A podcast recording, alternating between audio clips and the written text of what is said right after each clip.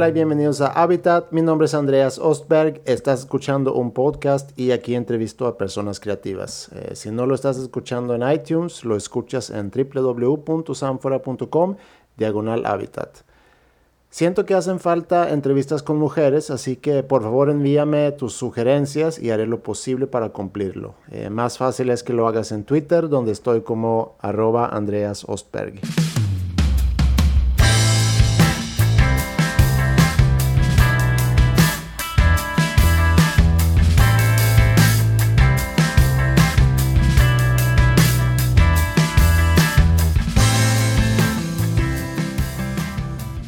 Hoy vamos a cumplir con la sugerencia de Eli Guerra, así que mi invitado el día de hoy es Meme del Real. Eres lo que más quiero en este mundo, eso eres. Mi pensamiento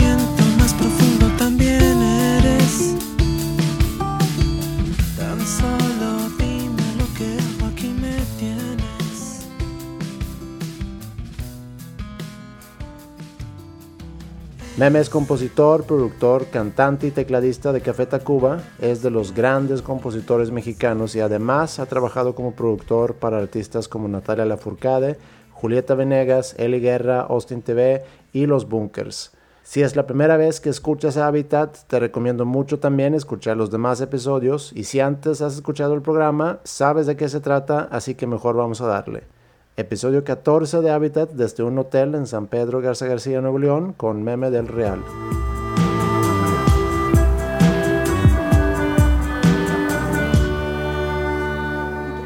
Gracias. Gracias. ¿Te llevaste tu...? Ah, está. gracias.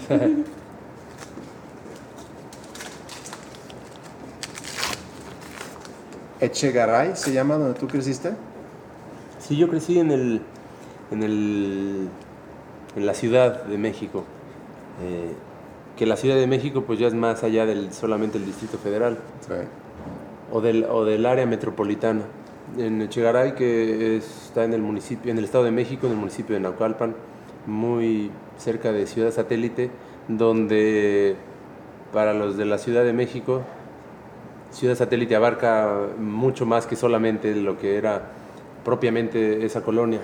Entonces, digamos que sí, soy sateluco, este, desde niño, ¿no? desde que nací, eh, esa fue la casa donde vivían mis padres y hasta hoy día ahí viven mis, mis padres, mis papás, y, y así que ese fue mi, mi contexto, todo el entorno que yo tuve.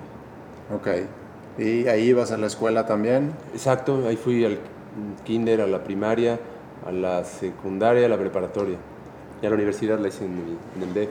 Ah, ok. ¿Te mudaste, cuando saliste de prepa, te mudaste al DF? No, todavía después, no, todavía un, un pedazo después. Sí. Sí, realmente eh, fui muy feliz ahí. Yo recuerdo que, es más, hace, hace un par de días que fuimos a, a buscar algo a, a- a satélite este, con mi esposa. Le contaba yo, tuvimos que entrar a unas calles ahí de satélite y la ciudad satélite, la colonia como fue trazada por este gran arquitecto Pani, eh, mexicano, tenía una visión, hicieron un, un, un proyecto donde, donde había mucha relación, este, generaban y provocaban que, que hubiera este, convivencia este, humana y de niños y demás. Entonces nosotros, aparte de donde yo vivía, que estaba muy cerca, que tenía unos jardines y unos parques increíbles, Ciudad Satélite está toda diseñada en circuitos y, en el interior de estos circuitos estaban todas las, las calles eh, que hacían siempre referencia al circuito arquitectos, entonces eran arquitectos, o economistas, economistas, ingenieros, ingenieros famosos eran el nombre de las calles, escritores, escultores, qué sé yo. Y detrás de todas estas calles siempre había un parques internos. Entonces, eh, todos los niños podían ir a jugar al parque, aparte de que pues, la Ciudad de México era mucho más segura y, y en, y en este suburbio realmente podría, yo me acuerdo que yo de niño salía en bicicleta y me iba y, y andábamos por ahí jugando y, y demás, era muy seguro y muy divertido, fue, fue una infancia en ese, en ese sentido muy rica de, de convivencia. ¿Y qué hacían? Eh, pues bicicleta este, o fútbol, mucho fútbol. Íbamos a jugar fútbol con otras colonias o con los de calles vecinas. Este, hacíamos torneos o en la noche salíamos todos los niños a la calle y jugábamos bote pateado, pero tipo 8 o 9 de la noche y éramos 15, 20 niños en la calle, cosa que hoy día es impensable. Que así desde los más grandes que tenían 15, y ya eran adolescentes, 15 años, hasta niños que salían de 5 o 6 años a la calle y los papás pues estaban en su casa, podría decir yo tranquilos o menos intranquilos, ¿no? Pero, pero de que estábamos jugando, jugábamos todos. Y, y eso fue más o menos yo creo que lo que a mayor, menor medida, cómo crecimos el, el grupo. Digo el grupo porque fuimos todos de, de esa zona. Y, y, yo creo que eso hizo, dio algunos elementos importantes para que también después ayudaran a que nosotros pudiéramos ver el, el contraste de, de, todo esto con la ciudad o con otra cultura, ¿no? Sí. Y tu papá en aquel mm. entonces tocaba, ¿no? En, un, en una, en una Exactamente, banda. sí, era músico. Eh, es músico, pues, aunque él estudió este, licenciado en Derecho, mm. eh, desde adolescente prácticamente tocó en un grupo. Él toca la trompeta, tocaba algo de percusiones y batería y demás, pero su instrumento es la trompeta. Y con, sus, con dos hermanos más y unos primos hicieron, formaron un grupo donde él ya a los 17 años pues tocaban en fiestas eh, como grupo versátil. Y realmente pues eso se convirtió en, en su forma de, de, de, vida, su profesión, la carrera que hizo pues fue la que nos dio a, a, a mi familia, pues a, a mi mamá con, con, mis otros tres hermanos, nos dio la escuela, nos dio los viajes, todo, todo fue la música. Y yo desde niño siempre estuve rodeado de música en la casa y en el trabajo de mi papá. Yo lo acompañaba a veces y estaba ahí en las fiestas, veía todo y tocaban de todo tipo de música, todos géneros. Entonces eso yo creo que este, me aportó mucho para, para mi espectro de, de, lo que yo conocí de música y, y, pude disfrutar. ¿Y tu mamá qué hacía? Mi, papá, mi mamá es licenciada en letras españolas, mm. entonces eh, daba clases, sobre todo de, de español, de, de, castellano, pues. Eh, pero siempre también muy aficionada a la música. Y eso, en mi casa realmente pues yo estaba en un contexto musical permanentemente. ¿Y cuándo fue que tú empezaste a, a, a, buscar tocar algún instrumento? ¿Con qué instrumento empezaste tú? Pues como a los, de haber sido, como ya el más grande, me ha de haber tocado a mí como a los 4 o 5 años.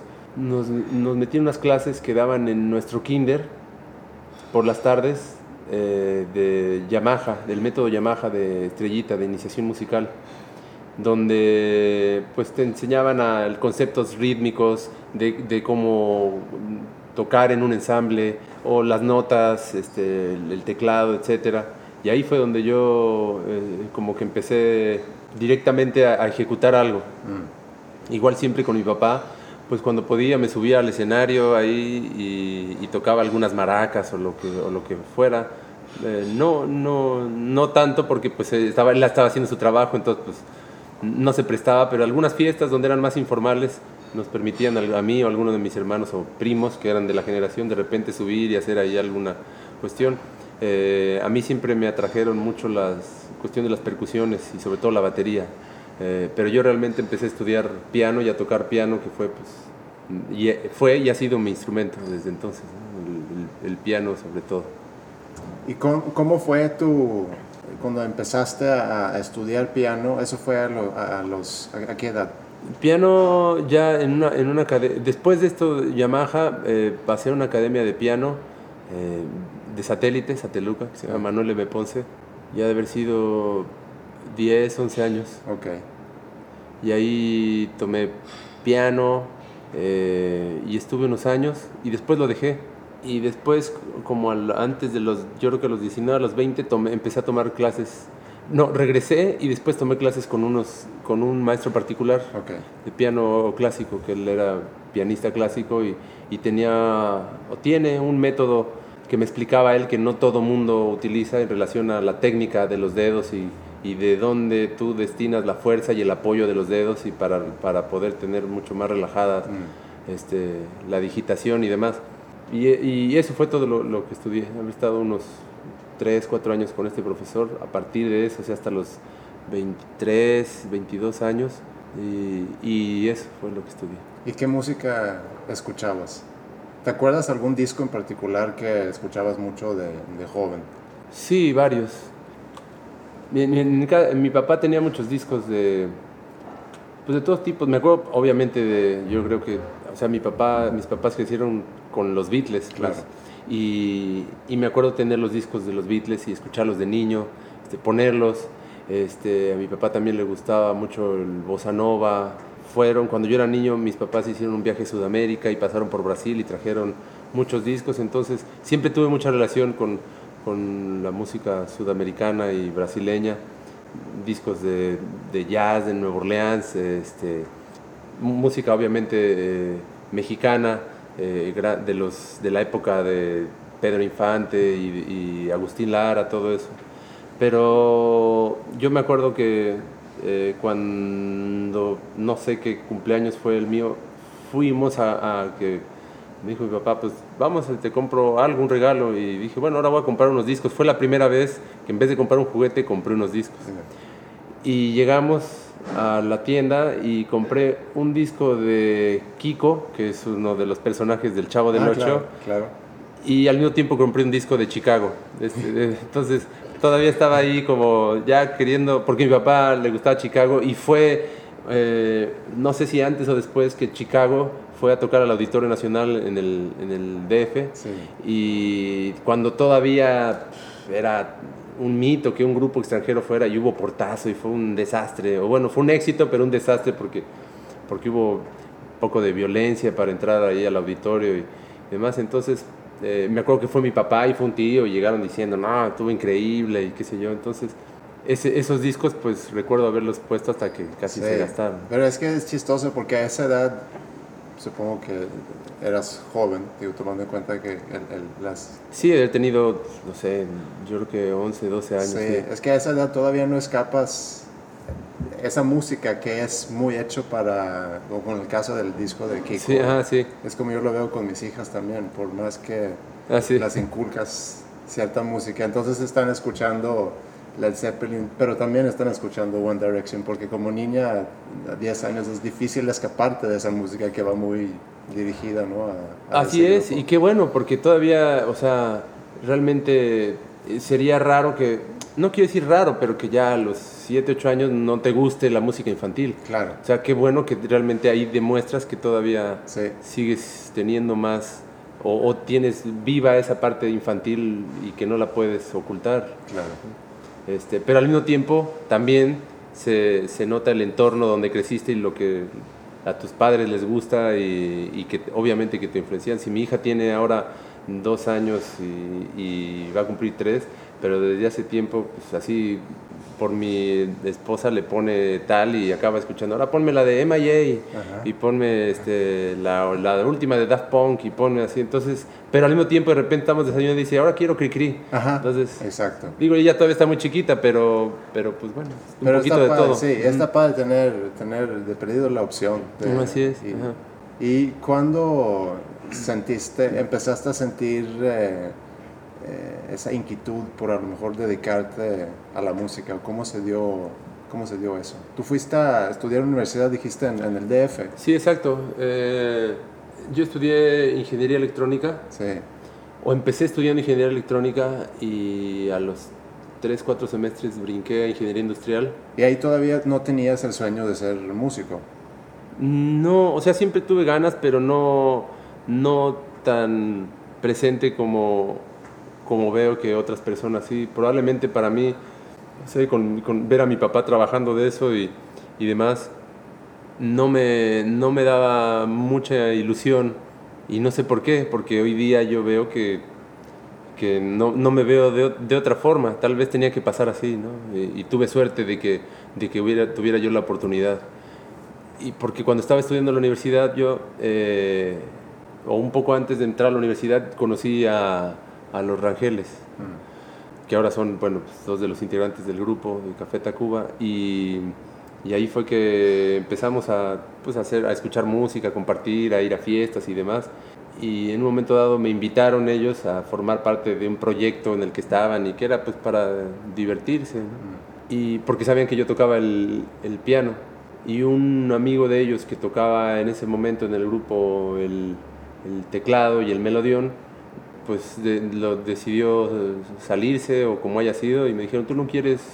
Este, y dije, ah, pues le entro, obvio. Y ya, o sea, a partir de ahí... Sea, no fue, o sea, fue más bien, le entro y, y, veo qué pasa, no fue algo que habías tenido, yo me voy a dedicar a la música. Sí, no. Se dio no, por se dio. circunstancias. Circunstancias. Yo igual tocaba piano y demás, y fue por eso que me buscaron. ¿Y componías también en ese entonces? No tanto, ¿eh? Tenía, tenía sí, pero no era como una, una cuestión que, que fuera mi prioridad en ese momento. ¿Y cuando entraste a la banda seguías estudiando? Sí, sí, de hecho todos estábamos en la universidad. Okay.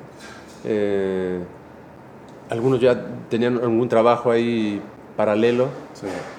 pero na, nada todavía así muy, muy formal.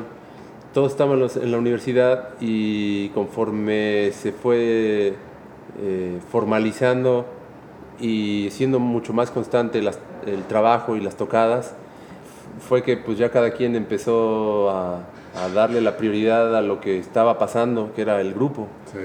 No, no sabíamos realmente qué iba a pasar, ni tampoco la intención, como que también, por otro lado, el grupo no era, hagamos un grupo y grabemos un disco y salgamos de gira y, y vivamos de esto y, y, y, hagámonos famosos, yo creo que eso era lo último.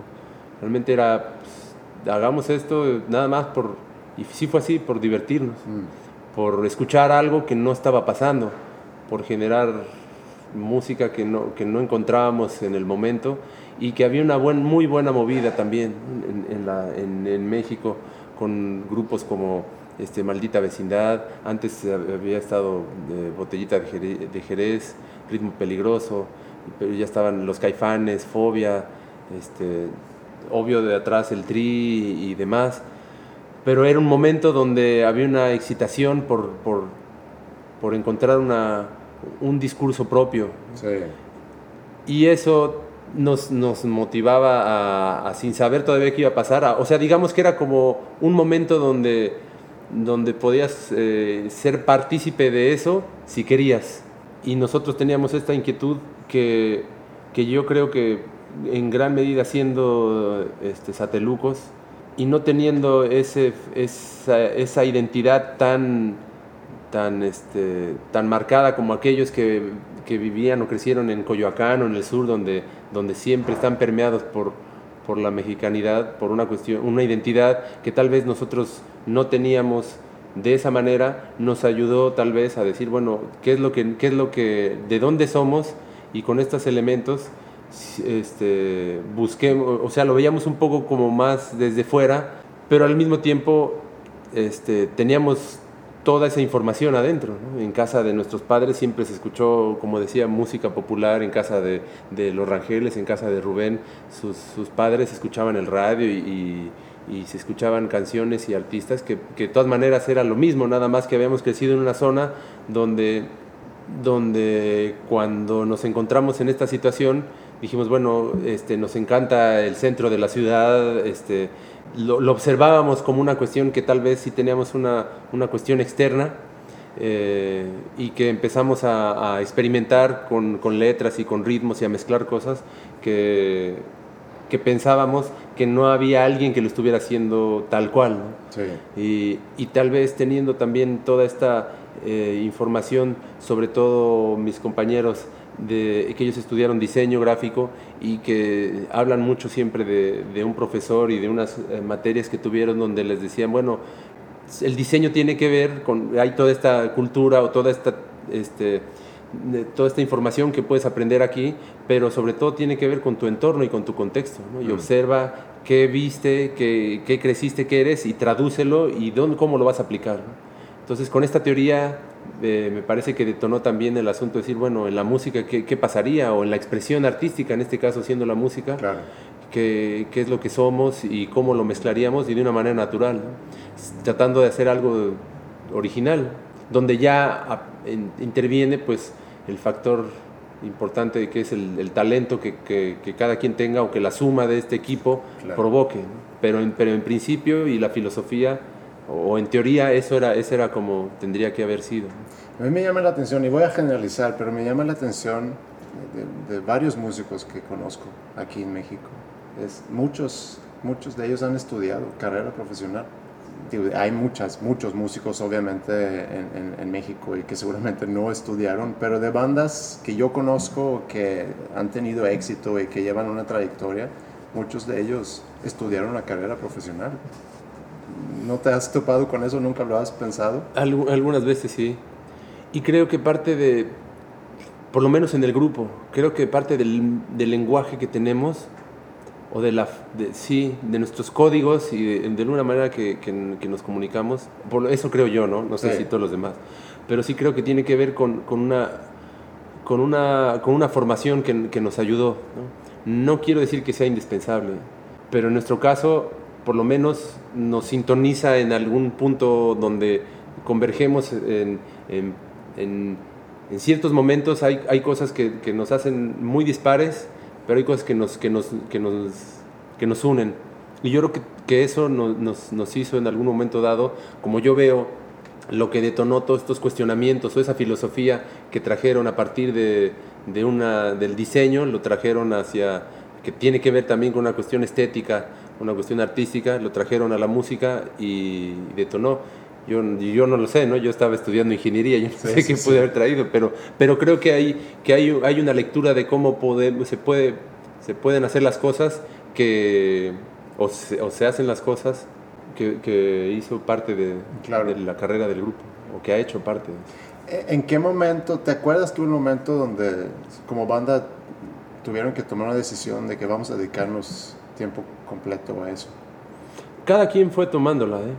eh más o menos ha de haber tenido que ver en el mismo momento, porque yo, por ejemplo, cuando empezamos, tocábamos en el DF, en, en Rocotitlán, en el LUC, en el 9, en un lugar que era así fue fundamental para nosotros y que era un disco bar, ahí en la zona rosa, eh, cuando para mí la zona rosa era otra cosa de lo que es hoy, donde tocábamos los martes, por ejemplo, martes de no me acuerdo qué era, y al día siguiente me tocaba a veces tener examen a las 7 de la mañana en la universidad, igual a todos, este, cada quien con sus actividades, pero terminamos a la 1, 2 de la mañana, 3, llegaba a 4, con, cargamos nuestros instrumentos, llegamos a nuestras casas, los metíamos, qué sé yo, y a las 6 yo salía para la escuela y tenía examen a las 7 y a las 9 ya tenía otra clase y así seguía. Entonces llegó un punto donde en un principio, este, igual por la edad todavía podíamos y demás, pero de repente ya eso pasaba, empezó a pasar que repente, bueno, ahora nos toca en Guadalajara. Entonces, yo a veces terminamos el show, tomaba un autobús y llegaba a, directo a la escuela hasta que un punto dije, no, ya, ya no, no puedo más, no sí. puedo más. Sobre todo eh, cuando hicimos el primer disco y estaba a punto de salir, empezamos a hacer mucha promoción, muchas entrevistas y, y yo fui, hablé con mis profesores con los que me iba a inscribir el siguiente semestre y les dije, pues me está pasando esto, igual no tiene que ver, pero es mi trabajo y tal. Y, y muchos me dijeron, no, pues si no vienes este, y tienes faltas, no, no, no puedes, pasas. aunque presentes exámenes o hagas los trabajos, no, no vas a aprobar. Y dije, bueno, pues, ¿qué hago? La universidad igual seguirá aquí y esto, pues voy a jugar, apostamos, o yo aposté, y dije, en cualquier momento regreso y termino la carrera. Y desde entonces no he tenido tiempo para regresar a terminar.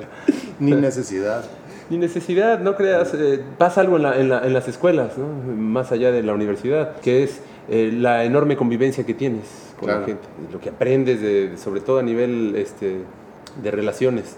Que en cuanto deja, dejé eso, pues me dediqué a trabajar con otras tres personas con las que paso más tiempo o he pasado más tiempo los últimos años que con cualquier otra persona. Claro. Entonces tu núcleo se te reduce, claro, conoces muchos lugares, conoces gente, empiezas a amplificar eh, tus relaciones por medio de la música de otro tipo, ¿no? este, la gente se te acerca y demás, o sea, no, no es que nada más nos hayamos metido en, en, un cuarto a trabajar, en una rutina donde ya se acabó nuestra relación con el mundo, pero, pero disfruto y disfrutaba mucho la, la escuela por eso. Ahora, en el, igual en el momento no, y en el momento yo decía, no, la escuela no, qué sé yo, como siempre, ¿no? la secundaria, la primaria, pero me di cuenta que más allá de lo que uno pueda o no aprender, es fundamental para, para la vida de cualquier persona estar siempre relacionado de personas. ¿no? Claro. Y hay gente a la que disfruta mucho eso, hay gente que disfruta no tanto o que tal vez no le gusta, pero también es importante pasar por ahí y darte cuenta de,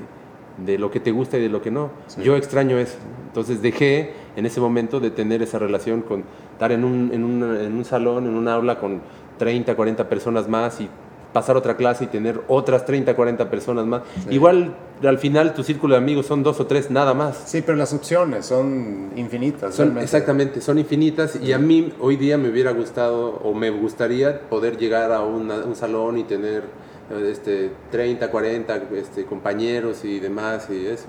No quiere decir que, que no lo pueda hacer o que no lo pueda hacer en un futuro. Pero bueno, sí, en el momento pues me la jugué por el grupo y por suerte. ¿no? Yo a veces pienso en el, lujo que sería poder regresar a la universidad ahorita, sabiendo todo lo que ya sabes ahorita. Sería muy diferente, tu interacción sería muy diferente. Muy diferente. Sí. No, yo, yo llegaría así feliz todos los días. No lo sé, ¿no? Capaz que el segundo día ya me aburrí, pero. O ya diría, no. Este, pero siento que todo eso, el hecho de que sales y tienes un, un compromiso o te dejan una tarea y tienes que terminarla y la tienes que presentar. Sí. Porque luego a mí me pasa eso, o sea, el grupo también es como, es, como una escuela en ese sentido. Mañana salimos y, y mañana, o sea, no es de, no, no tengo ganas, no, mañana voy y Sí. pasado mañana tocamos y hay que ensayar y hay que preparar el disco y hay que empezar a componer y todo. O sea, todo tiene que ver realmente también con una, una responsabilidad que uno adquiere que si tal vez no tuviera yo esto con el grupo como fue en un inicio, probablemente sí compondría, haría cosas, pero no con, con la determinación y con, y con los tiempos con los que eh, el grupo va marcando, que Sí. es como la, en ese sentido es como una escuela para mí, o sea, mañana eh, el, el proyecto de aquí a de fin de, de fin de semestre es tal y aquí el proyecto es igual a terminar el disco, entonces sí hay una cuestión que a, a veces uno tiene que ser, siento yo, exigido para poder realmente concluir algo, aunque sea lo que más uno ame o, o- o sepa hacer, como en este Claro. caso la música. Sí. Tú, Cuando decidiste salirte de la, de la universidad, eh, ¿qué, te- qué te dijeron tus papás?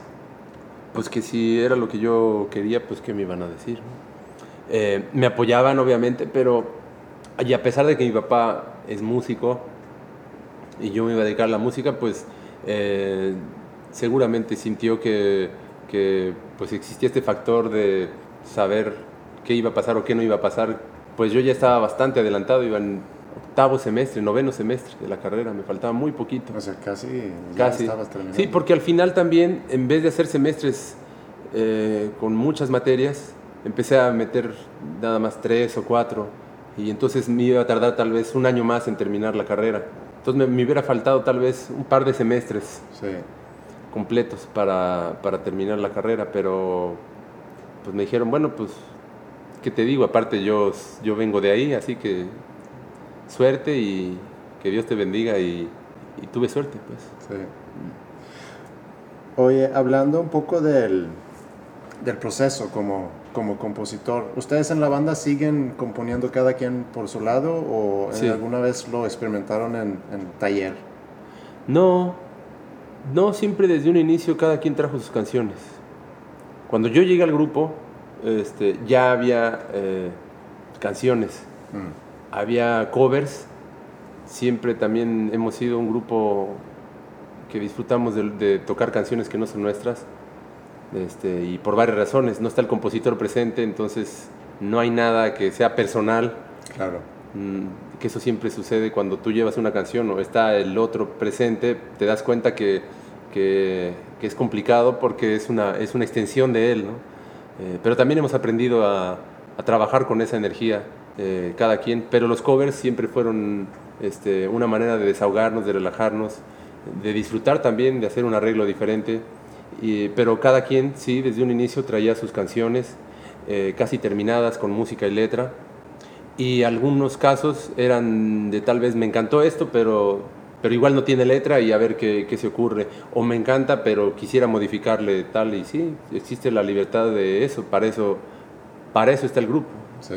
Y si alguien cree que puede aportarle algo mejor a alguna de las ideas, a alguna del- de, las propuestas, pues este, dejamos que suceda y ahí es donde se empieza a construir.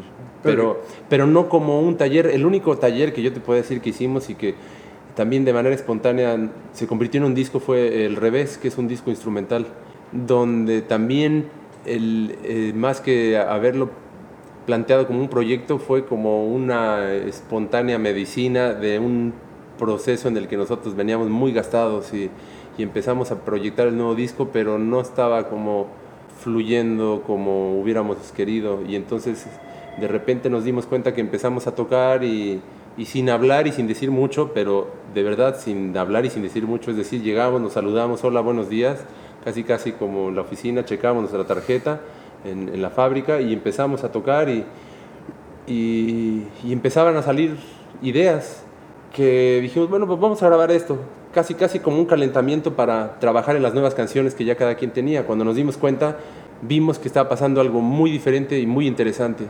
Y eran pues una cuestión que era un taller justamente, donde cada quien estaba generaba un ritmo o generaba una melodía con la guitarra o con un, con un teclado o con el bajo, qué sé yo, y todos nos empezamos a sumar, a sumar y, y se empezaba a, a fabricar y a componer algo a partir de ese momento. Y se convirtió en este, en este disco donde por ahí de la tercera, cuarta canción dijimos, bueno, vamos a hacer un demo de esto, lo grabamos, eh, empezamos a, a, a, disfrutarlo y dijimos, ¿por qué no hacemos un disco de esto? Sí. Y, y, y, nos aventuramos a hacer un disco. Un disco que pues a la compañía no le, no le hizo mucha, no quiero decir gracia porque sí, sí eh, reconozco que cuando lo oyeron dijeron, no, pues esto está muy interesante, pero no es un disco este, en, en, el que nosotros podamos pensar que vamos a tener un negocio como claro. es tal cual. ¿no? Sí. Pero fue el único momento donde te puedo decir que sí fue un taller este, de composición entre, entre todos. ¿Hay manera o tú pudieras tú describir tu proceso como, o a lo mejor es rutina, mm. a lo mejor mm. el proceso puede variar, pero como compositor, cuando te, te despiertas en la mañana, mm. tienes alguna rutina, compones de noche? No, realmente empieza más. Tengo una guitarra, o bueno, ahora con mi hija es más complicado, pero siempre o está el piano o tengo una guitarra, por lo general ahí en el cuarto o en, o en la casa. Mm. Entonces puede ser que en la noche, en algún momento, esté yo tocando, pero, pero el, el y, y, en algún momento saldrá una canción, saldrá alguna idea que la registro este, la grabo, iba a decir con un Walkman, pero en su momento ahora ya fue así siempre. Claro. Este, entonces tengo así lleno de... Rec este, Play. Exactamente. Uh. Tengo lleno de cassettes ahí, de ideas y demás en algún momento, pero ya el trabajo de composición se, se formaliza más cuando se acerca ya el momento de reunirnos para empezar el nuevo disco, donde cada quien tiene que traer sus canciones. Okay y, y, entonces es el momento de mostrarlas, escuchar y se seleccionan lo que sí, lo que no. Entonces yo ahí, si quiero llevar algo, tengo que trabajar antes okay. y, y, me empiezo a, a, preparar unos meses antes, eh, aunque igual en cualquier momento pueda surgir una canción o una idea que después, que, se, que la guarde sí para ese momento. Pero digamos que tiene más tiene esa, tiene esa cuestión de de repente estoy tocando, se me ocurrió algo o, o estuve pasando por algún momento este, a nivel emocional o, o existencial que, que, me provocó hacer esta canción, como también ahora voy a trabajar y voy a estar revisando las ideas que, que grabé este, o, o, algunas melodías o estar generando, generando durante algunos meses eh, en un horario, ¿sí? eh, y muchas de las ideas pues, son desechadas, ¿no? de entrada por mí. Eh, no me gusta, no me gustan, habrá lo que me gusta y sobre eso sigo trabajando.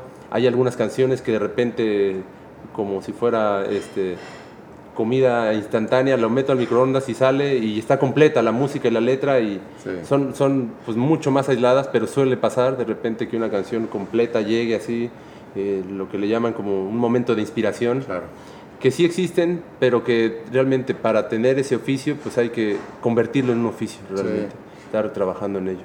Cuando, cuando ya se acerca como banda de entrar en, en, en estudio a grabar y ya estás cuatro meses antes y ya empiezas ese proceso de, de, componer. ¿Eso viene alguna, se ponen de acuerdo, mira, vamos a buscar, tienen algunos directrices como banda para que cada quien no, se vaya a trabajar? No, nada, nada. De hecho, siempre ha pasado así y pasaba más antes porque también eh, los descansos que nos dábamos antes de comenzar un disco o las vacaciones que tomamos eran mucho más breves.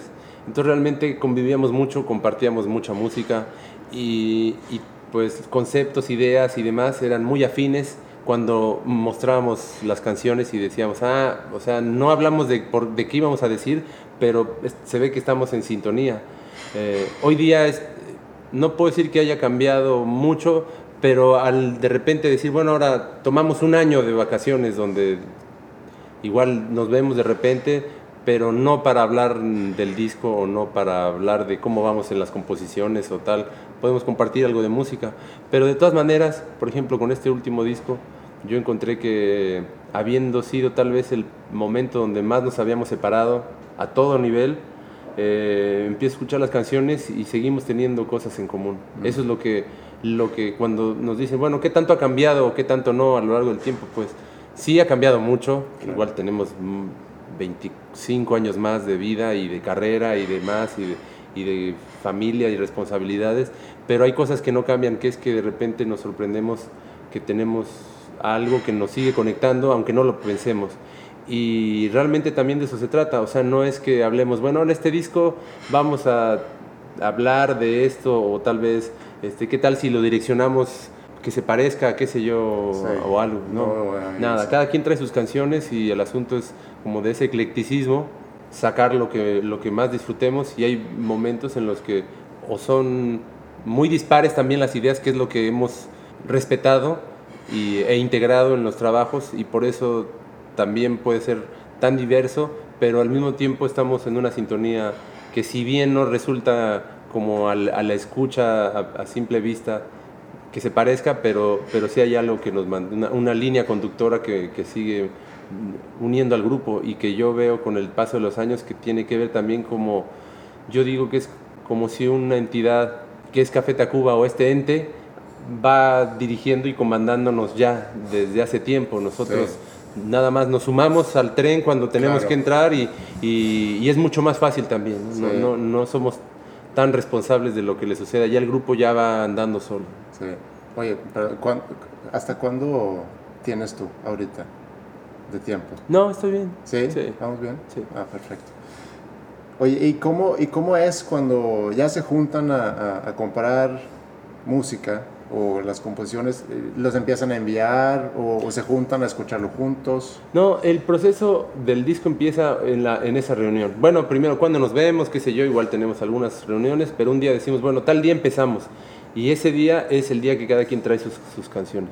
¿Y, cómo llegas tú a, esa reunión? ¿Nervioso? Muy nervioso, no, pues muy nervioso, siempre. No, no, no ha habido ocasión en la, que, en la que ya esté relajado. De hecho, yo creo que es el, es el momento donde se define realmente, este, no que se defina, pero que son como traer los ingredientes para, para, para cocinar algo. Claro. Y, y no sé a qué vas, no sé qué platillo va a salir o qué platillos van a salir. Entonces hay mucha incertidumbre personal e, e inseguridad de saber si tus canciones les van a gustar a los demás, porque es así. Al final uno dice, esta me gusta, esta me gusta, yo creo que esta les va a gustar, pero con experiencia ya he visto que no es así. La mayoría de las veces acaban eh, señalando otra idea que tal vez yo no había puesto atención, pero que al final yo no puedo aferrarme, que yo creo que es uno de los grandes aprendizajes que, que hemos tenido en el grupo. Uno, uno no puede eh, controlar todo. Y uno no puede esperar a que lo que uno quiere suceda. Sin dejar de pensar así, obviamente que lo que uno, lo que uno quisiera que suceda va a pasar, pero de otra forma. Entonces, entendiendo que en mi caso soy una cuarta parte de, algo, no, eh, esa cuarta parte tiene, uno, tiene un límite de, hasta dónde yo puedo seguir empujando a que algo suceda en algún momento. Eh, y es el principio de aprender cómo soltar y cómo dejar ir. Ese día es donde uno dice, yo ya hice las canciones, y lo que suceda ya no puedo yo tener control sobre eso. Ni, y, es yo creo que el ejercicio más duro, por eso también eh, tiene que ver con una cuestión de aplica la autoestima, este, demás, porque si tú llegas y ninguna de tus canciones les gusta, pues son como tus hijos, o sea, son parte de ti. Y, y, estás buscando aprobación. Y no lo puedes tomar personal, ¿no? Y, to- y, y del otro lado es lo mismo, o sea, todo mundo va con... Entonces es la suma de esas energías, de esas emociones en un momento dado. Entonces, por eso digo que es el comienzo de lo... De, ahí se gesta lo que pueda o no pasar, ¿no? Sí. Y digo a nivel, a nivel, porque si una canción de las que ahí está en medio le va bien, le llega a trascender y a conectar con el público, va a hacer que tu carrera, la de todos, se potencie. Claro. Pero puede ser que alguna de esas canciones que pueda haber pasado algo queda fuera, queda, Sí. pero uno no puede, no, no- nunca lo vas a saber. Entonces hay mucha incertidumbre, pero también esa incertidumbre y ese vértigo es parte de lo que, de lo que es Café Tacuba. O sea, nunca tratamos de, de ir, de tener controlado y decir, no, esto va a pasar, sino por ahí estamos equivocándonos y bueno, entonces vamos bien. Entonces es como una buena señal. Es de lo que a mí me fascina de la música y de la composición, es decir, el poder de una canción y que tiene que pasar por todo ese proceso y, y puede ser que la canción que a lo mejor hubiera cambiado la vida de muchas personas, pues nunca llegó a ser grabada, pero ahí estaba como idea en la cabeza de alguien, De o alguien. en una partitura de alguien o en un Walkman, como decías tú, de alguien y nunca llegó a más allá. ¿Tú tienes, tienes algún filtro que utilizas antes de llegar con, con la banda? mío. Y, y- y no sé si los demás, pero entiendo que es como también, cada quien tiene su filtro personal. Sí, pero no lo enseñas a alguien no, más. o- no. Por ahí de repente, de repente he enseñado algo, pero por una manera, porque fue casualidad. Mm, Pero por lo general es lo que uno cree que, que vale la pena de lo que está haciendo. Yo en mi filosofía todavía hoy día llevo todo lo que a mí me gusta, no todo lo que yo creo que es para el grupo. ok, Hay algunos del grupo que sí hacen, bueno, yo pienso que esto sí tiene que ver más con el grupo y, y tal. Y yo selecciono lo que a mí me gusta y lo que a veces creo que no puede gustar. Eh, y muchas veces también es así. O sea, esto, yo sé que capaz que no les gusta, pero lo muestro por si. Y, y digo, ah, no, pues sí, obviamente no era para el grupo. sí.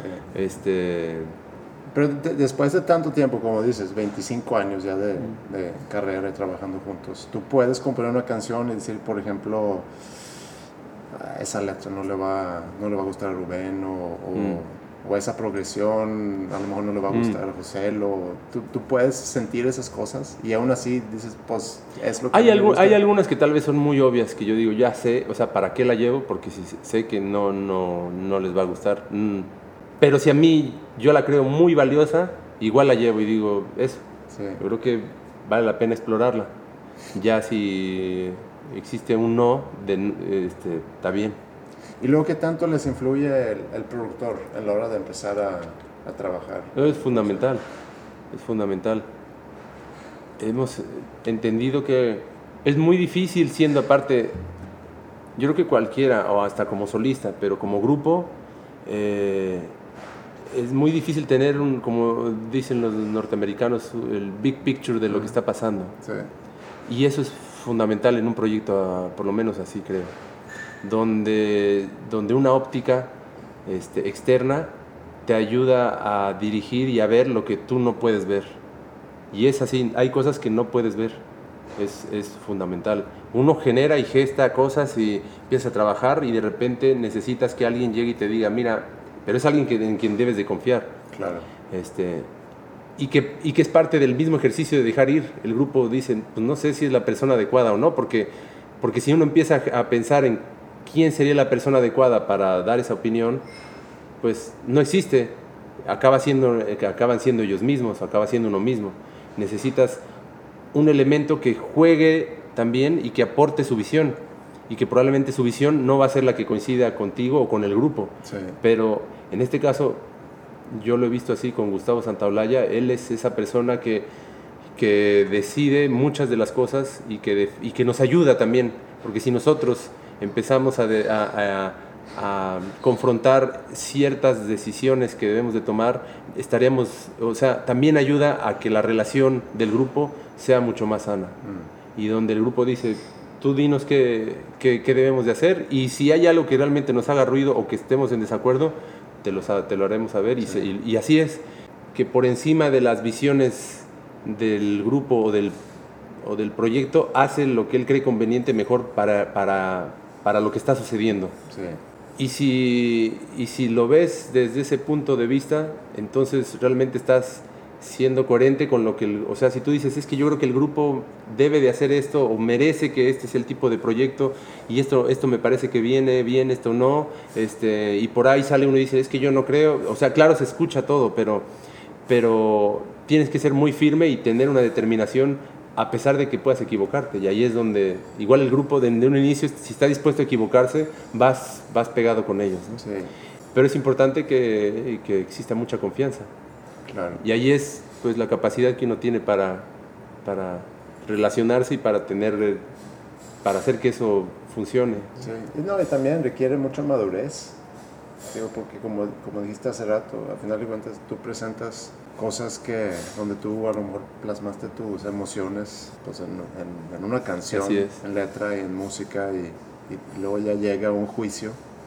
Y llega un juicio, así es. Eh, Y también es importante decir, bueno, es que sabes que igual por ahí no es la mejor canción, por decirlo, pero es fundamental que exista porque, porque para esta persona es fundamental esta Claro. canción.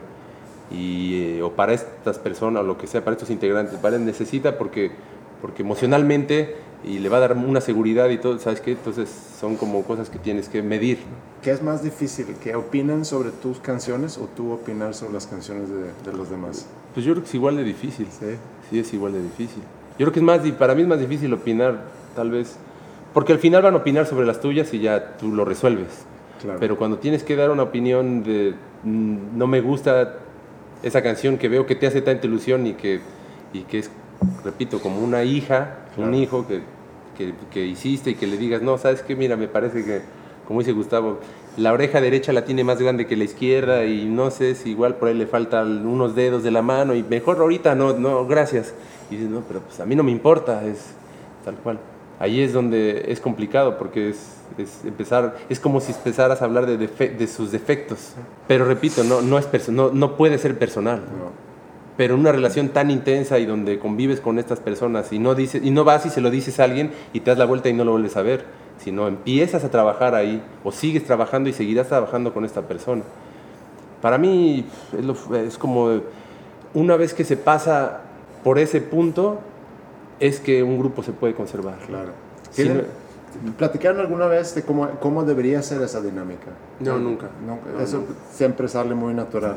Sí, o digamos que aprendimos, Sí. aprendimos y hay- hubo un entendimiento desde un inicio de, sobre todo de respeto. Además, me puede o no gustar y puedo, pero, pero es válido que no me guste y es válido decirlo y, y es válido también que el otro lo defienda y por ahí puede, puede haber fricción y roce y de repente salir y decir, no, estoy triste porque no les gustó nada o tal. Pero sabes que hoy día yo sé que, por lo que he visto, que a pesar de haber pasado todas las veces por ese momento, pues estoy aquí todavía con el grupo Claro. y seguimos trabajando. O sea, no pasa nada. No, y como dices, es algo que ese es un proceso muy natural.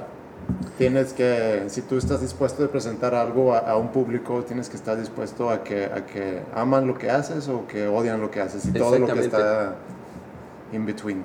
Exacto, y ahí también por eso la selección es importante porque eh, todos tienen que salir a defender cualquier cosa que está dentro del grupo. Sí. No es que, bueno, ok, está bien, hazlo, pero no me gusta, ¿eh? Sí. Y, y- y- No la tocaré en vivo. No la tocaré en vivo, y bueno, si la tocamos en vivo, pues ya ni modo. Y, pero si me preguntan, no, no, todos hay que salir a defender Claro, todo. Entonces, pues sí. por eso es que todo el mundo se tiene que sentir cómodo con lo que, con lo que vamos a trabajar, con esos ingredientes. ¿Tú sientes que la creatividad ha cambiado con, con la edad? Sí, sí cambia. Desde mi punto de vista sí cambia. Digamos que, mm, o sea, como que lo voy a separar. Yo creo que una persona sigue siendo creativa o talentosa o no por el resto de su vida, desde que nació hasta que ya hasta que se muere, digamos. Será así. ¿Qué es lo que qué- cuál es el entorno que le detona que le detona o que le saca mejor provecho a esta persona o esta persona que necesita para sacarse más provecho? Hay quienes en la música tienen que estar permanentemente sufriendo para poder crear. Sufrimiento de la creación y, y que creen o que no creen, sino realmente necesitan sentirse de alguna manera para poder generar eh, generarse estímulos que les provoquen hacer algo valioso y que conecte de nuevo.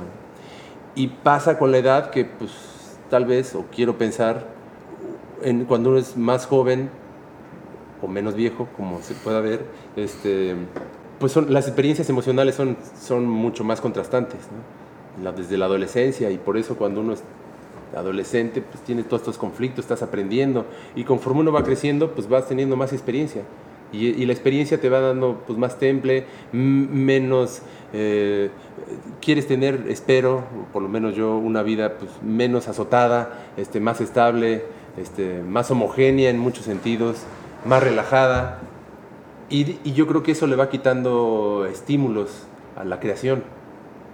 No quiere decir que uno no pueda seguir haciendo cosas, pero sí veo, por lo menos en el rock, así lo veo. Y así lo dice la historia prácticamente. O sea, los grupos de rock, su momento grande es cuando arrancan y, y van este, tal vez a ciegas y sin cuestionarse muchas cosas, con, una, con un gran factor de irreverencia y demás. Y cuando se establecen y les empieza a ir mejor y, y tienen menos preocupaciones y demás, se empieza a ver tal vez, no quiero decir menos eh, cualidades creativas valiosas, Sí. pero tal vez este, menos frecuentes o hay menor necesidad. Si no, este, cualquiera de los, cualquier artista de rock del que hablemos, porque puede ser, por ejemplo, que en la literatura, en la pintura, no, no puedo decirlo tal cual, por ahí eh, otros opinarían diferente, pero pueden seguir desarrollándose también, ir creciendo de otra manera, pero en Sí. el rock en especial o en el pop, este, es, esa frescura y, y esa, y, esa, y esa ingenuidad se pierde también, Mm. se pierde y se nota. Sí. Si no, repito, cualquier grupo de rock, cualquier artista, pocos son los que a los 50, 60 años de vida o 30 años de carrera siguen teniendo la, la misma propuesta y, y- y- y la, la misma este, sorpresa que uno puede escuchar al, al- al oír algo nuevo. Por eso son los grupos nuevos los que siempre están renovando Sí. la, la movida, siempre. siempre. De hecho, hay un, eh, un artista en Suecia que ya lleva 10, 15 años de trayectoria, muy, muy popular, muy famoso. Y ahorita, cuando sacó su último disco, empezaron, parte de los medios, empezaron a criticarlo y decir, es que tú ya tienes 40 años, un poquito más de 40 años, no hace sentido que sigas hablando de lo mismo que hablaste cuando tenías 25 o 28. Eh, pero por otro lado, yo no lo, no lo comparto la crítica, Mm. porque, Mm. porque, porque, tiene que, porque, porque tendría que escribir eh, canciones sobre fui al banco a sacar una hipoteca Claro. para comprarme la casa y estoy haciendo gira para pagar la colegiatura a mi hijo. No, Sí, no, sí, no- sí, no viene al caso.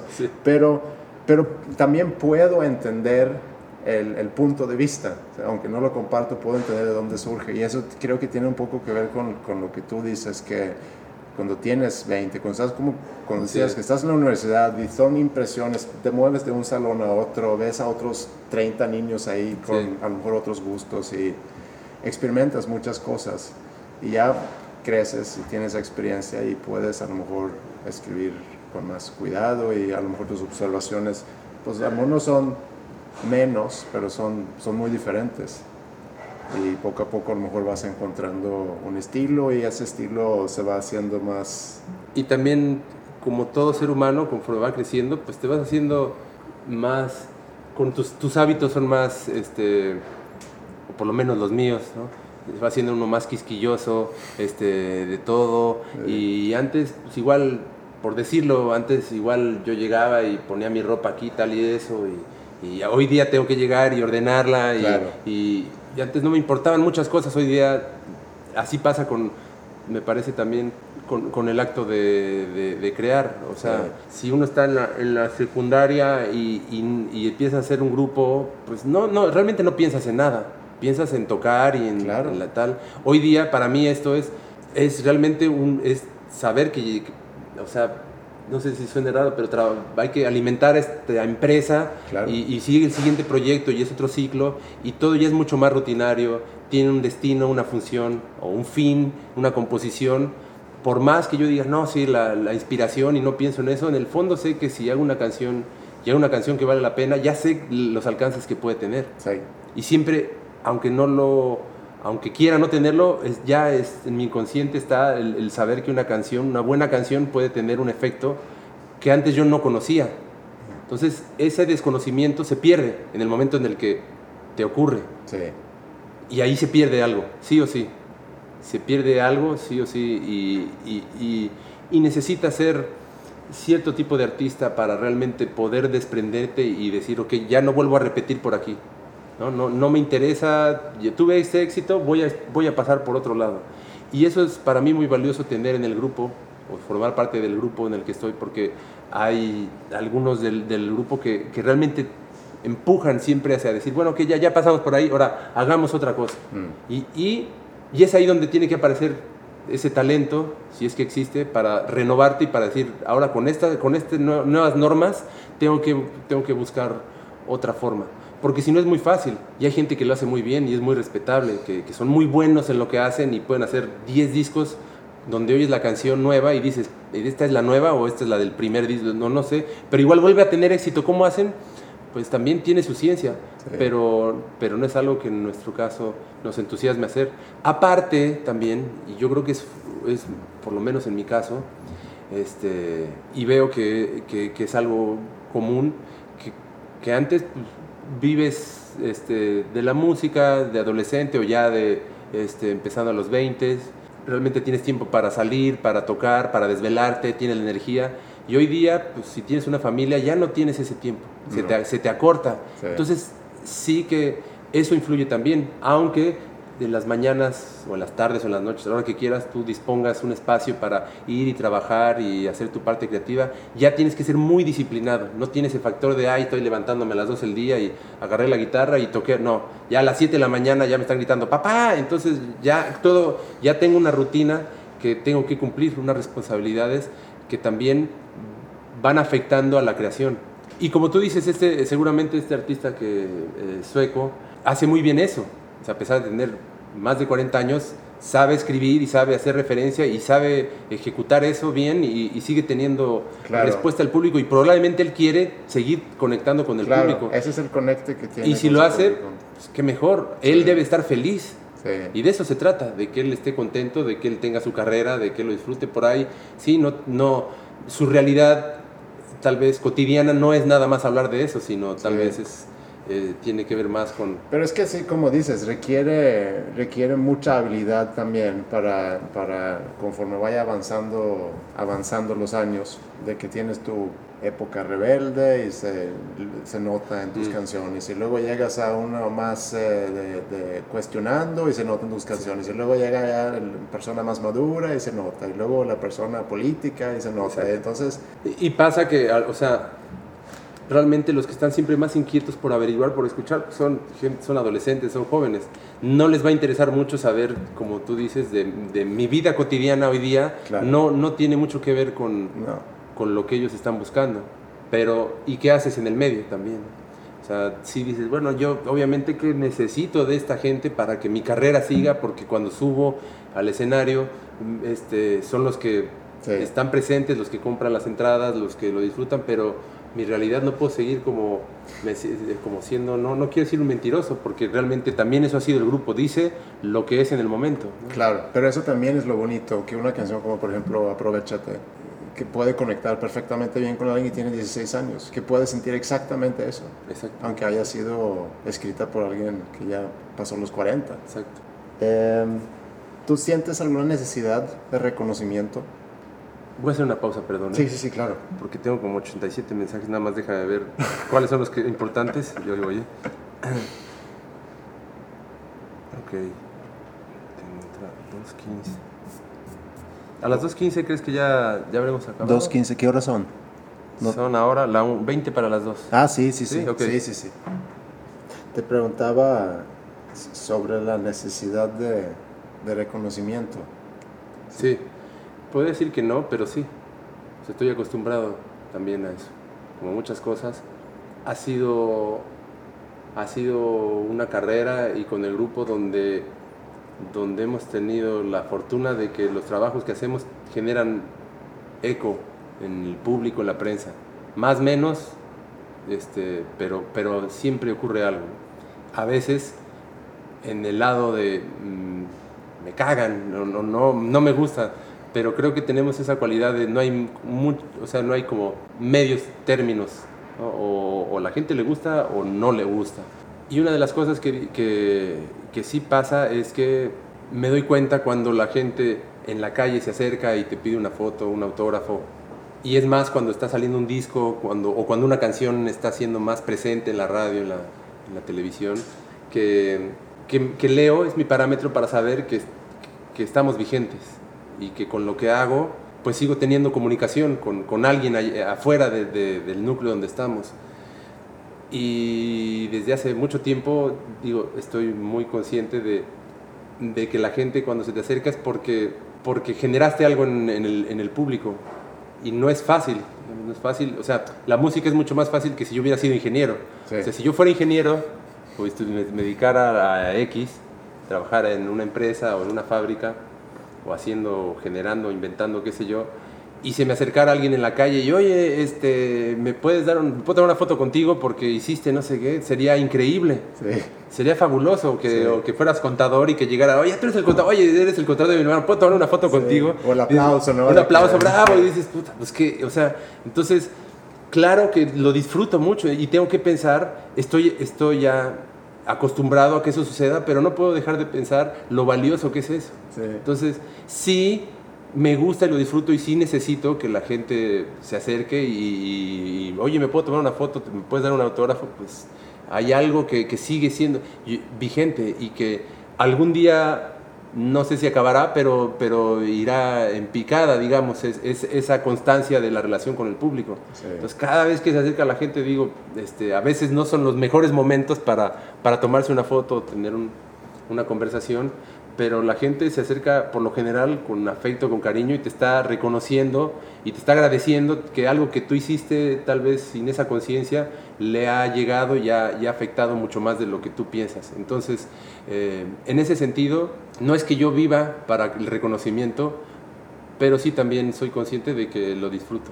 Sí, claro. Y yo creo que es algo muy humano. Lo pregunto por lo mismo, porque creo que es algo muy humano. Y creo que, sobre todo, alguien dedicándose a, a lo que tú te dedicas, se vuelve un, algo muy natural, uno, uno muy, algo muy parte de. Y sí, o sea, uno cuando es niño, pues tratas de complacer a tus padres, tal vez. Sí. ¿no? ¿Y qué, cómo te fue bien? Ahora te fue mal. Entonces, siempre hay una. Y, y tiene que ver, pues, también con una madurez o inmadurez o lo que sea de, de, de- de espiritual o, o de personal, donde uno necesita más o menos reconocimiento. Sí. Y también te hace sentir muy bien cuando tienes una buena crítica, cuando tienes una mala crítica te puedes enojar o no, lo puedes tomar como diciendo, bueno, pues a ver, qué realmente de esto es cierto, que realmente, y, y todo, todo sirve, pero pues uno espera que las acciones que uno genera tengan un buen efecto en uno y, en, y alrededor. Cuando vienen y te lo reconocen, pues Sí. entonces se cierra el ciclo, digamos. Oye, hablando de tus papás, ¿siguen, siguen en vida tus Sí, papás? los dos, sí. sí. Y entonces, pues, les ha tocado ver pues, todo eso. ¿Y, y, y qué te dicen? No, pues son muy, están muy contentos. Sí, sí. Mm, No sé lo que se siente.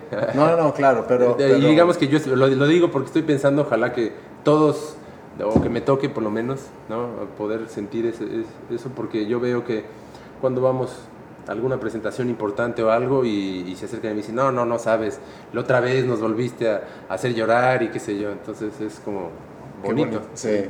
¿Y quién, quién te gustaría eh, escuchar hacer un cover de una canción tuya? ¿Y qué canción? Puedes escoger quien sea. Ah, sí. Sí, pero hace cuenta, no, a lo mejor no es, puede ser, puede ser o no realista, pero, Pero- ¿qué te gustaría? Ujú. Nunca- no lo he pensado, ¿eh? No lo he pensado, pero déjame ver si en este momento. Este. Déjame pensarlo. Sí, y, es difícil, ahorita lo regresamos. sí. Yo te pregunto eh, esto, por mientras, de que qué canción te gustaría haber compuesto. ¿Qué canción me gustaría haber compuesto? Híjole, pues tal vez me hubiera gustado, entre algunas, componer este. Esta tarde vi llover de Armando Manzanero, por ejemplo. Ajá. ¿Quién crees tú que yo debería de entrevistar? Eh, Yo entrevistaría a, a Chavo de Austin TV. Ajá. Tiene, tiene una manera muy particular de acercarse a la creación y como proyecto, como grupo instrumental, este, han conseguido, han hecho mu- mucho más que muchos otros grupos diciendo cosas literales, ¿no? escritas. Ellos sin decirlo han conectado, pero tiene que ver con un concepto, con una cuestión de, de- de qué es la creación. Ok. Aunque tal vez no es un grupo este, tan popular y por lo mismo, pero y llegan a la y llegan a los resultados de una manera que yo nunca, o sea, que no es no es no es común, no es ortodoxa ni y, y pasa como por el sentido de también de grupo y de y de armonía o desarmonía entre ellos. Y es muy interesante para mí lo que hacen ellos. Ok. Muy bien. ¿Pensaste en alguna canción? Estoy estoy es que es muy- probablemente estoy pensando de más y es lo que luego pasa, podría, Claro. debería decir así a la primera tal. ¿no? Sí, no, yo sé. Es algo que, que no es... ¿Cómo se comunica la gente contigo? ¿Estás en Twitter? ¿Estás en Facebook? ¿Estás... O, te- o te buscan a través de- del Twitter de, de Café Sí, Tacuba? sí, no tengo Twitter, no tengo Facebook. Este, poco por el Twitter de Café Tacuba, que yo ahí este, de repente hago mis este, participaciones en vivo, en la calle. Algo que, me, que disfruto mucho es tomar fotos, por ejemplo. Me encanta la fotografía. Y, y he encontrado que por lo menos en el, en el Instagram, por medio de las, de las imágenes, encuentro ahí un eco que no es tal vez tan, este, tan amplio como puede ser otras redes sociales. Aunque algunas de las fotos que tomo cuando tienen que ver con el grupo, con alguna situación de algún show, Mm. las pongo también en el Twitter y ahí enseguida veo más el- la retroalimentación. Este, ¿Cómo te encuentra la gente en Instagram? Memetronic. Memetronic. Ujú. Ok, muy bien. ¿Algo que, que no te he preguntado, que te debería de preguntar? ¿O algo que quisieras tú contar? Pues tal vez como tú me dijiste que parte de la entrevista tenía que ver con la composición, yo creo que, o lo voy a decir como, como le preguntaron a, a Quincy Jones, y que le preguntaron, ¿cuáles son los tres elementos que hacen, que hacen de una canción un hit? Y dijo, número uno, la canción, número dos, la canción, número tres, la canción. Entonces, para mí la canción es, es todo. Si no hay canción, en mi carrera y en... Claro que el, el entorno, el ornamento, los arreglos, todo, el discurso es importante, pero una, una buena canción es indestructible. Por eso las grandes canciones que son reversionadas eh, por diferentes artistas y a lo largo de décadas, pues no les pasa nada y siguen alimentando eh, la creación, siguen alimentando los oídos de muchos y da- es materia prima para, y fértil para que, para que se pueda revisitar cuantas veces quieras, la puedes escuchar la misma versión, una, dos, tres, por eso los Beatles son lo que son. Sí. No hay un grupo que tenga tantas canciones que jueguen en esa misma cancha, en esa división como ellos. Claro. Inde- aparte del talento que tenían para ejecutar, de, la- de las voces, de, de los arreglos, de la aventura que jugaron, de la experimentación, pero realmente son canciones tras canciones, tras canciones, tras buenas canciones. ¿Y, y cómo comparas tu eh, melodía y letra? Es que no creo que se puedan comparar. O sea, una cosa es tan importante como la otra. Hay canciones. O sea, lo que sí es que yo, por ejemplo, creciendo con los Beatles, yo no sabía lo que decían las canciones cuando era niño. Y ahí te das cuenta del poder de la melodía Sí, y de la música. claro. Y no te dejaron de gustar porque a lo mejor había, híjole, esa letra está muy simple, I wanna hold your hand, como que no me... Probablemente sí, probablemente, pero también, claro, ahora si lo, si lo piensas, dices, pues claro, tenían, si lo piensas, estaban en una, en, una, en una edad en la que igual hablas de esas cosas, en una sociedad, en una generación donde la temática tenía que ser más direccionada hacia, hacia ese tipo de líricas Sí, hasta que descubrieron otras cosas. Y entonces a los Beatles, cuando empiezas también a encontrar toda esa parte de, de las letras tan valiosas, se multiplica y se, y, y se expone. Y también la letra lo que hace es que le da, le da lo que no nada más puede hacer la música. ¿No? La diferencia entre un gran artista pop o, en- o- o Bob Dylan es la letra. Entre Michael Jackson y Bob Dylan, siendo los dos, por eso digo, pero no pueden competir. ¿Cómo comparas a Michael Jackson y a Bob Dylan? No, hay- no hay manera. No. Pero los dos siendo los cracks que son, te das cuenta de lo- del sentido que, que te- cuando algunos grupos, algunos artistas como John Lennon pueden compartir en la escala en la que tú quieras dimensionarla cada quien, porque no hay un juicio realmente donde una, una tabla donde indique dónde. No. Pero cuando hay artistas que pueden compartir esos dos conceptos, es, o sea, es, no hay, no hay, no hay nada que se le acerque. Sí, pero, Entonces, pero hice la pregunta porque y, y ya realmente la contestaste diciendo que cuando estabas chiquito escuchando canciones de Beatles, yo digo, aún en- entendiendo inglés o español o el idioma, yo batallo, tengo que escuchar una canción muchas veces hasta que me vaya pegando la letra. Mm. Y a veces lo mal entiendo, inclusive lo puedo cantar y, y canto mal la letra. Sí. Porque para mí lo primero que me entra es la melodía y tardo hasta pasarme a lo que es la letra. Y sí me ha pasado, pero es rara vez que, que, me, que me guste menos la canción porque a lo mejor había algo en la letra que no me... Sí, lo que pasa, eh, o sea, digamos que la melodía es como la miel, o sea, que la- te va a traer, ¿no? Sí. El azúcar a los pájaros que van, de las- a las abejas que van buscando la miel.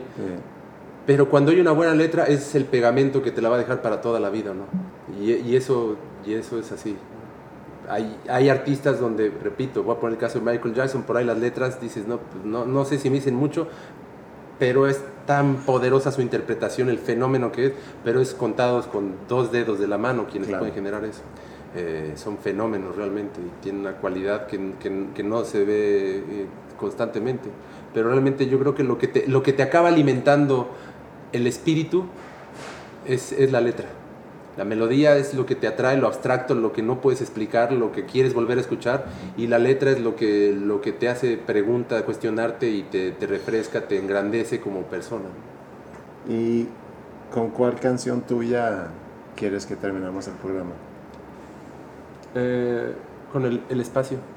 Es una canción que viene del disco eh, Yo Soy. Perfecto. O terminamos con esa y muchas gracias por tu música. No, muchas gracias. Estuvo muy disfrutable, sí. De pronto me encontré viajando a gran velocidad. La atmósfera crucé y dejé de sentir la gravedad. En instantes me perdí entre tantos trafugaz.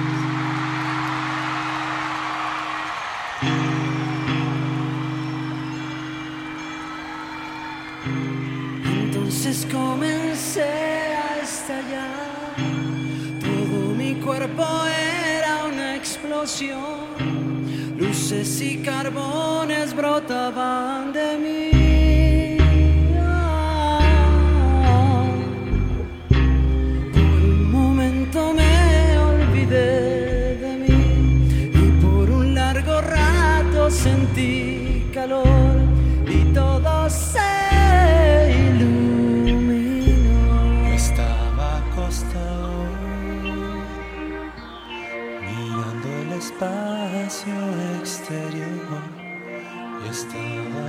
Pensando